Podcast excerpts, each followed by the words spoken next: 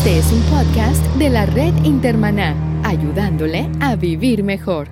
Cambio 180. Planificar no significa dejar de lado al Espíritu. Obviamente que planificar dejando de lado al Espíritu Santo es el peor error que podemos hacer, ¿verdad? Por eso a esto hay que darle tiempo de oración.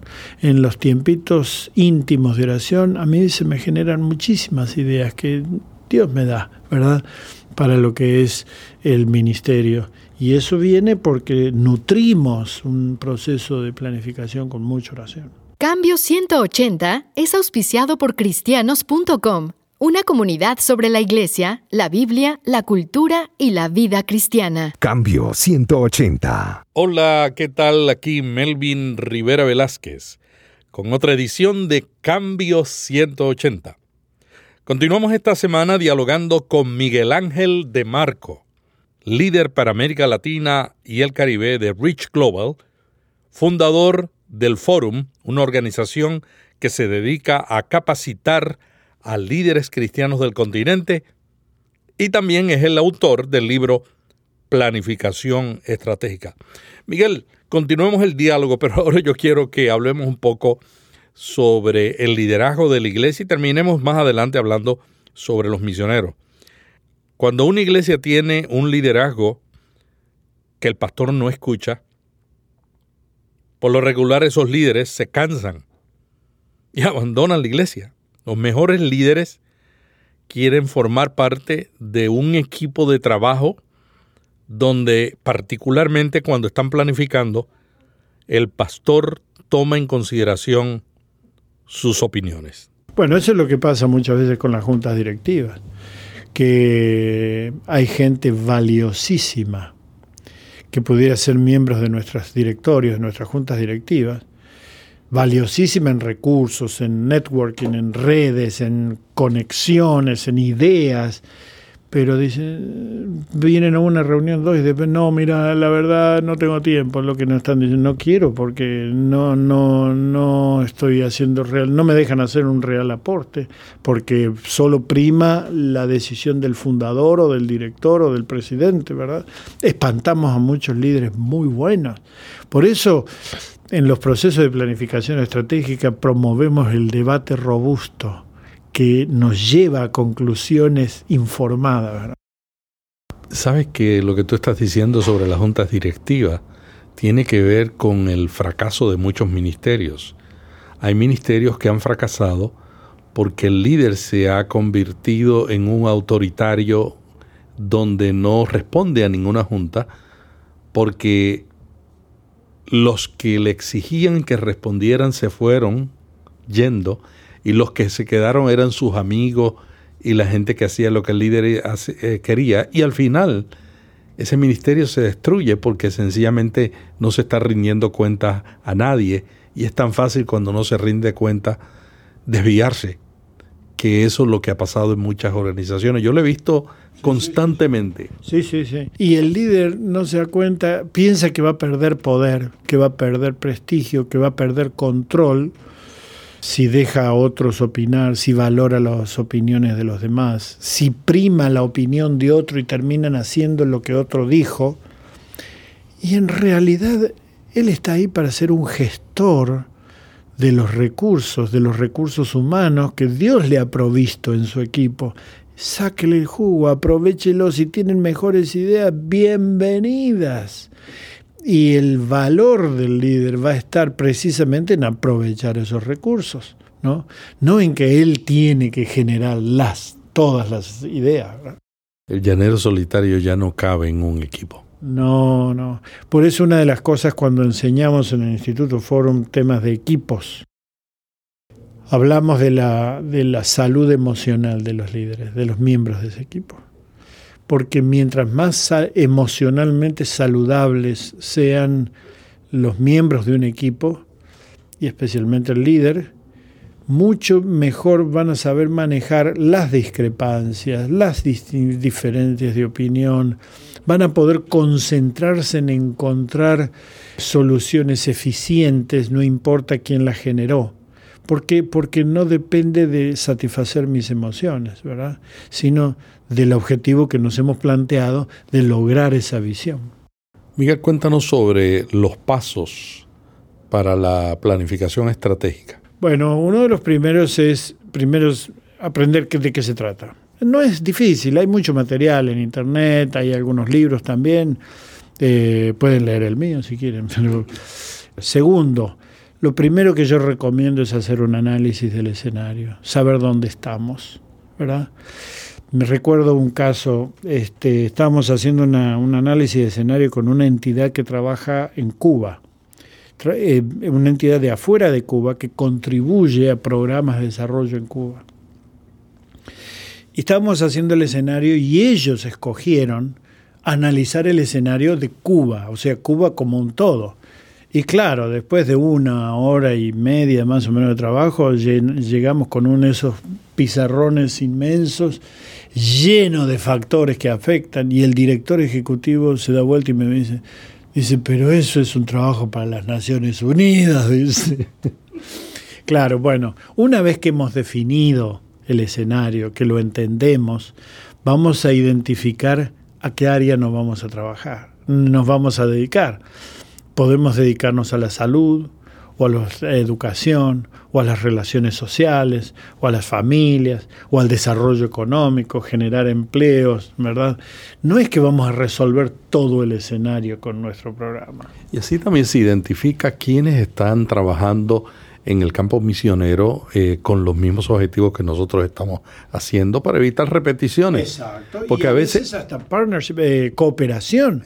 Sí, por ejemplo, ese es otro, mm, o sea, otro caso que yo cuento en uno de mis libros sobre desarrollo de proyectos. Una, una iglesia comienza una escuela. Miles de iglesias han comenzado escuelas, pero muchas de ellas han sido ineficientes a tres cuadras hay una escuela pública que enseña mucho mejor. pero la iglesia dice, sí, pero nosotros damos enseñanza bíblica y cristocéntrica. Claro, pero estás condenando a los chiquitos, a los niños y niñas allí, a tener una educación secular mala solamente porque le estás dando algo bíblico, le estás dando algo cristocéntrico. Entonces una iglesia, una iglesia cuando llegó a ese convencimiento, lo que hizo dice, mira, vamos a no vamos a repetir lo que está haciendo la escuela secular. Son buenos ellos. Vamos a mandar los chicos a la mañana ya, los niños, y a la tarde nosotros les vamos, los vamos a atender y le vamos a apoyar con las tareas, le vamos a dar la enseñanza cristocéntrica y de paso estamos ayudando a los padres, especialmente aquellos de un solo padre por familia, que les tenemos los niños, ¿verdad? Y los ayudamos, los desarrollamos, le damos la enseñanza bíblica, los formamos espiritualmente y nos olvidamos de la geografía, la matemática y todo eso, que ellos son mejores. Entonces, la cooperación, ¿verdad? Muy, buen ejemplo, porque a veces nosotros creemos que lo podemos hacer mejor que nadie y no tenemos los recursos y al final terminamos porque tuvimos el sueño y la visión haciendo algo en lo cual no, no debimos enfocar. Y encima sacrificando gente, porque los maestros de muchas de esas escuelas son voluntarios, entonces o muy mal pagos, entonces la familia se resiente contra la iglesia porque están explotando a sus miembros como maestras y maestros y se crean otros problemas que no son los que buscamos cuando tenemos. Yo valoro mucho a aquellos que han tenido un, un énfasis y un denuedo, de decir, queremos tener una escuela, la han planificado bien, se han esforzado, han conseguido los recursos y ahora tienen escuelas maravillosas, ¿verdad? Cristianas, excelente, adelante. Pero cuando ese escenario no es posible, mejor definir, limitar lo que vamos a hacer y cooperar con otros. ¿Qué otros elementos tiene la planificación estratégica? La planificación también tiene el análisis de nosotros, la entidad. ¿Para qué somos buenos? ¿Cuáles son nuestras fortalezas? ¿Cuáles son nuestras debilidades? ¿Cómo es el contexto? ¿Qué amenazas vamos a tener? ¿Y cuáles son las oportunidades que se brinda, verdad? Vamos, este, me acuerdo aquel misionero que dijo, nosotros podríamos aquí en este país de África poner una fábrica de zapatos, porque nadie usa zapatos, nadie tiene zapatos, ¿verdad? Y un líder tribal de ahí le dijo, es que nosotros no queremos zapatos. No, estamos, estamos contentos así como estamos, ¿verdad? Entonces, es cuáles son las oportunidades. Pero ustedes necesitan zapatos porque acá en Inglaterra usamos zapatos. Exacto, y con una goma especial, en un caucho especial y el cuero. Y es analizarnos a nosotros, qué es lo que realmente, para qué somos buenos, para qué servimos. Ayer estaba leyendo un folleto que me llega con regularidad de Gallup, Gallup News, y él dice, las mejores estrategias están basadas en, en las fuerzas del equipo, ¿no es cierto? Basadas en para qué somos buenos.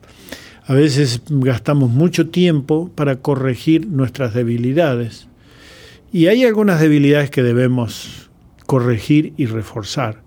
Pero a veces nos esforzamos en, corregir debilidades que no son nuestro tema. Mejor enfoquémonos en lo que hacemos bien.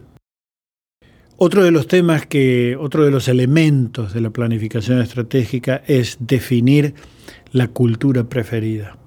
¿Cómo queremos hacer las cosas nosotros? ¿Cómo queremos que sean los procesos entre nosotros? ¿Cómo queremos llevarnos entre nosotros y trabajar juntos? Muchas veces le echamos la culpa a la cultura de nuestra sociología de cómo somos, pero la cultura es algo muy dinámico, el desarrollo la va cambiando y nosotros podemos definir la cultura que queremos tener, ¿verdad?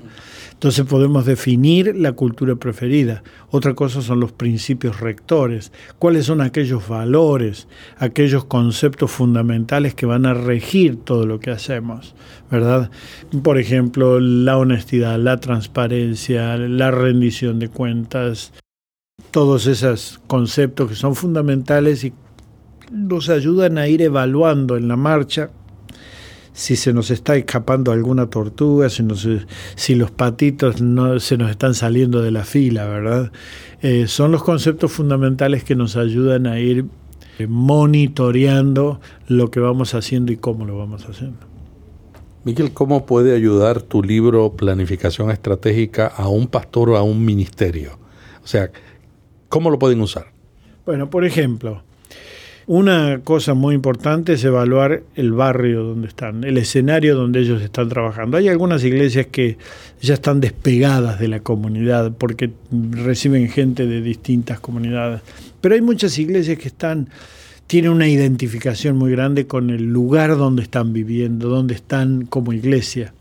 Y conocer ese escenario es muy importante para saber cuáles son realmente las necesidades más acuciantes de ese lugar y cómo la iglesia puede responder o cuáles son las causas que llevan a la gente de esa comunidad a tener los problemas que tienen y cómo nosotros a través del Evangelio de Jesucristo podemos contribuir para que ellos puedan eh, conocer a Cristo, tener nueva vida, pero además mejorarla cada día. La otra es la visión. A mí me impacta mucho lo que llamamos el Salmo del siervo sufriente, Isaías 53, cuando dice que el siervo sufriente vio hacia adelante el fruto de su agonía y de su sufrimiento.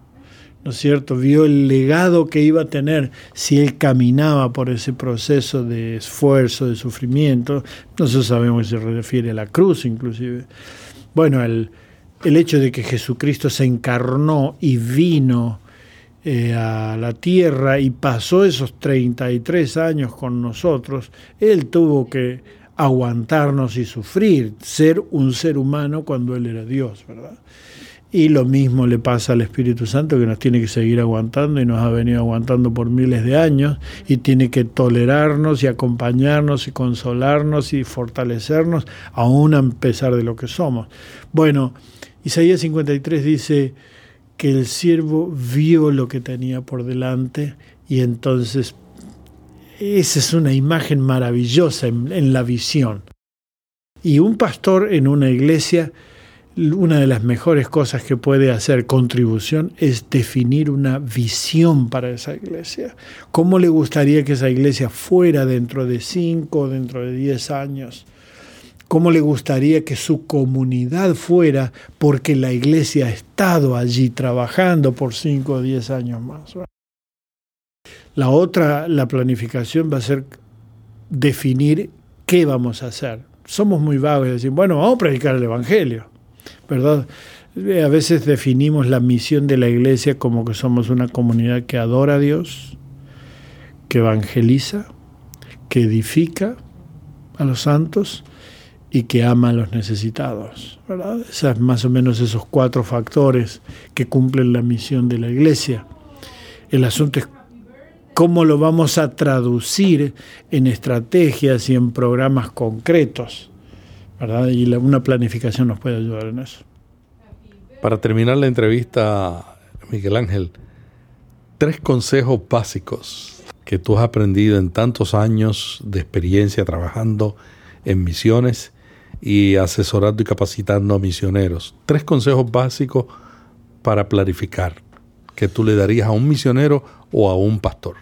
Bueno, el primer consejo es antes de planificar, es estar seguro del llamado de Dios. Porque somos fácilmente susceptibles a ser inspirados y llevados y a considerar involucrarnos en cosas y aún hasta en trabajo misionero precisamente por buenos oradores, por buenos movilizadores, por las necesidades. Pero en realidad yo no aconsejaría a nadie que salga como misionero al campo misionero o se largue en un proyecto misionero a menos que esté convencido que Dios lo quiere ahí porque va a llegar el momento, y muchas veces más temprano que tarde, en que lo único que lo va a sostener es la certeza que Dios lo quiso ahí. Porque le van a fallar los donantes, le van a fallar los que lo sostienen, le va a fallar la familia. Dios quiere que no, ¿verdad? La iglesia se va a olvidar en mandarle el dinerillo que le había prometido. Este, van a venir las enfermedades de los hijos, las dificultades, eh, las discusiones con su pareja, eh, porque hay cosas que no se hablaron bien y lo único que lo va a sostener es saber que Dios lo quiso ahí. Entonces es lo primero que yo le sugeriría a alguien que quiere dedicarse a la tarea misionera. Lo segundo es que planifique y defina qué es lo que quiere hacer. Una de las tareas que también tengo como parte de Rich Global es capacitar misioneros latinos que ya están sirviendo en el mundo musulmán. Y hemos estado trabajando en Turquía, en Chipre, en Marruecos, en Jordania, en España. Eh, Dios mediante, hacia noviembre vamos a ir a Indonesia, ¿verdad? Y ellos, al estar trabajando en lo que se llama un contexto restringido, ellos no pueden decir que son misioneros ahí están como cooperantes internacionales. Son misioneros, pero está prohibido ser misioneros en países declaradamente musulmanes. Entonces están trabajando en proyectos y se involucran en proyectos. Eh, algunos son biocupacionales, o sea, se ocupan de una cosa y mientras eh, predican o eh, plantan iglesias, y otros usan el proyecto en que están, ya sea de salud, de desarrollo comunitario, de educación o de desarrollo económico, como una vía para establecer relaciones y establecer este, y predicar el Evangelio y alcanzar a los, a los no alcanzados. El problema es que se meten en proyectos que a veces no tienen ni ton ni son, ¿verdad? No tienen sentido, porque no han sido planificados no saben qué es lo que quieren lograr. Entonces, tarde o temprano, hasta los mismos locales, los musulmanes, dicen, pero eso que estás haciendo no sirve para nada. Te viniste de aquel país para trabajar en esto, invertiste, sacrificaste tu familia, y sinceramente no está funcionando. Entonces no podemos usar pantallas de proyectos porque tarde o temprano la gente se da cuenta. Tiene que ser algo real y tiene que saber, tiene que ser bien definido en qué es lo que queremos lograr y cómo, lo vamos, cómo nos vamos a dar cuenta que lo logramos, eh, los conceptos del marco lógico, qué indicadores vamos a medir en la evaluación para saber que lo estamos logrando. ¿verdad? Ese es el segundo concepto si uno se quiere meter en la tarea misionera, es definir qué es lo que voy a hacer. Y la tercera cosa es, mucha gente invierte para que un misionero salga. Un misionero cuesta mucho dinero, cuesta mucho esfuerzo, cuesta sacrificios de la familia. El Señor lo va a retribuir siempre, pero cuesta muchísimo, ¿verdad? Hay gente que se sacrifica, aún gente de escasos recursos, para ofrendar, para mantener a un misionero en otro país. vale la pena pensar en resultados, evaluar resultados. Realmente después de, tan, de estos años que yo he estado acá, yo puedo decir que hemos logrado esto. Es difícil en contextos restringidos decir, planté tres iglesias, ¿verdad? Generalmente son iglesias subterráneas, son iglesias diferentes a las que nosotros conocemos. En América Latina, en el mundo hispano, estamos muy acostumbrados que uno empieza a predicar y se forma rápido una iglesia, especialmente aquellos que vivieron en los 80 y los 90, donde era plantar una iglesia era algo muy, muy fácil, ¿verdad? Allí no, es completamente diferente. Entonces los resultados que queremos lograr deben ser definidos de manera diferente, ¿verdad? Ahora, si bien soy muy enfático de los resultados, también reconozco que hay mucha inversión que no se puede medir y que hay cosas que ocurren en el ministerio de un misionero que solamente la contabilidad de Dios las tiene, la tiene registrada, ¿verdad? Él sabe que está trabajando por su Dios, promoviendo su evangelio y haciéndolo de una manera amorosa, firme, pero dedicada y sufrida, ¿verdad? Eh, se me ocurre ahora un cuarto, no sé si hay espacio para un cuarto. El sufrimiento es inherente a la vida cristiana y especialmente en el ministerio y más especialmente en el ministerio misionero. Así que no crean que esto va a ser fácil. Las dos, tres primeras semanas que se van de misioneros, esas son el cielo, es la luna de miel y todo eso. Sufrimiento va a estar presente de diferentes formas, por varias razones. Primero porque estamos queriendo meter algo redondo en un agujero cuadrado. ¿verdad? Y hay que hacerlo. Eso es promover el Evangelio. El mundo no nos va a aceptar. El mundo no tiene el hueco o el espacio perfecto para nosotros. Jesucristo lo dijo, van a tener resistencia. Pero segundo, porque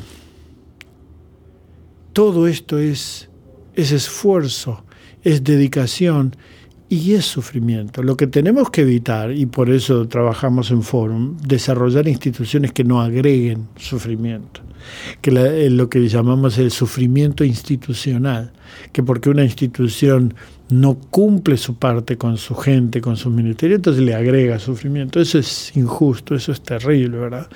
Y tenemos que evitarlo.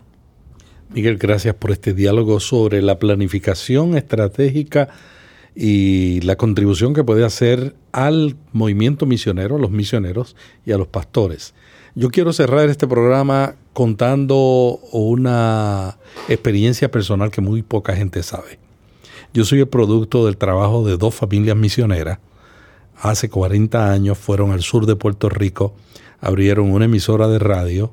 Yo era un pequeño locutor de 19 años que trabajaba en una emisora de salsa, porque me encanta todavía la salsa. El Señor todavía no ha obrado en mí en eso. y yo me convertí gracias al trabajo de esos misioneros.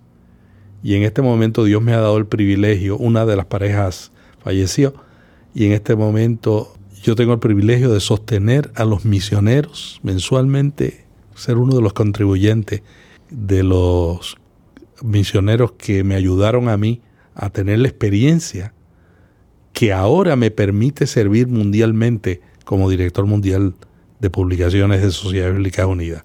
El año que viene yo estoy planeando visitar las iglesias, las iglesias que sostuvieron a esos misioneros porque las iglesias a lo mejor nunca vieron resultados inmediatos.